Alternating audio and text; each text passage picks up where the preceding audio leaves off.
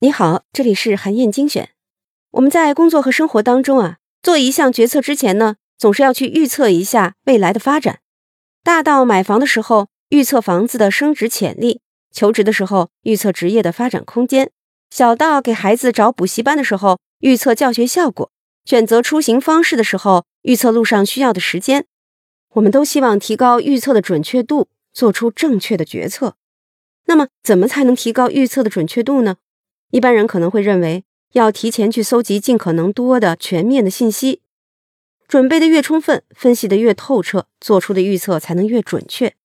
但是啊，《多样性红利》这本书的作者，密歇根大学复杂性研究中心的掌门人，圣塔菲研究所的研究员斯科特·佩奇，他就认为啊，准确的预测并不一定需要大量的信息和丰富的细节，关键是要看有没有找到解决问题的正确维度。有的时候啊。瞬间的直觉判断比长时间的思考论证还要准确。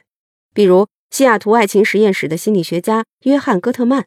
他不需要详细的了解一对夫妇过去的恩怨情仇，只要让他们坐在那儿聊十五分钟的天儿，随便什么话题都行，就能判断出他们的感情状况。戈特曼会通过测量一系列的生理指标，计算出夫妻两个人谈话当中积极情绪和消极情绪的比例。就能预测出他们未来会不会离婚，准确率呀高达百分之九十五。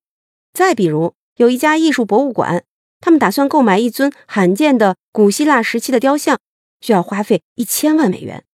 博物馆呀就用了十四个月的时间，对雕像进行了全方位的审查，没有发现任何的破绽。但是啊，有一位纽约大都会博物馆的前任馆长，他说自己看到这尊雕像的第一眼就感觉到。它的风格不统一、不协调，不像是两千多年前的古希腊风格，而是散发出了一种现代人的审美。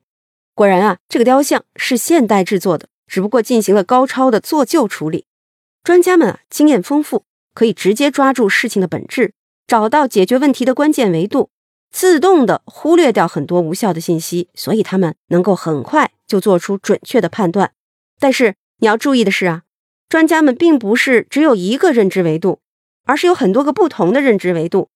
每个维度提供的信息呢，都只是反映了一个侧面。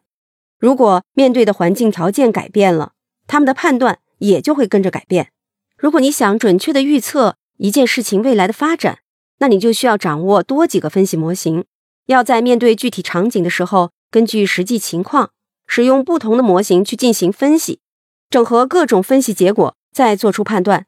比如，二零一八年的时候，冰岛货币克朗突然大幅度的贬值，这就给甲骨文公司的财务官出了一个难题。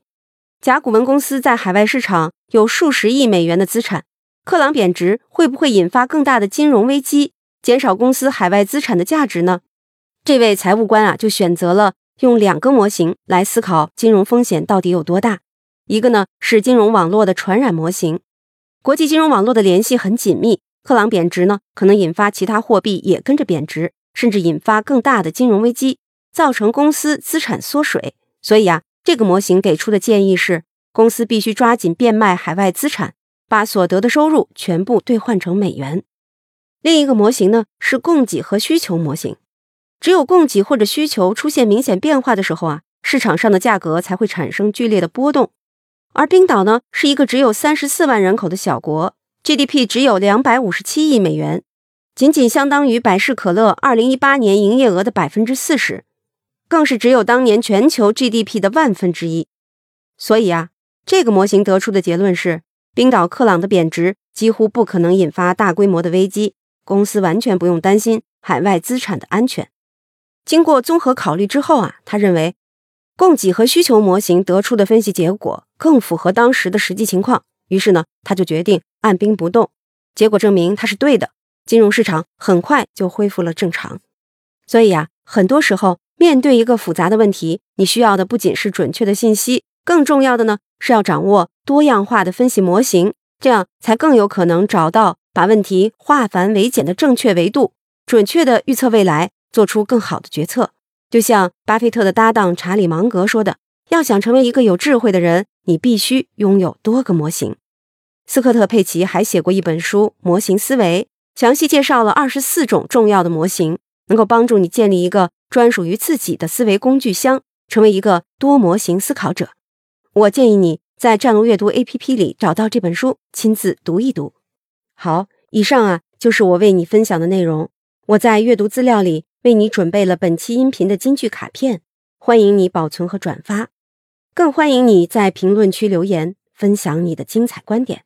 韩燕精选，明天见。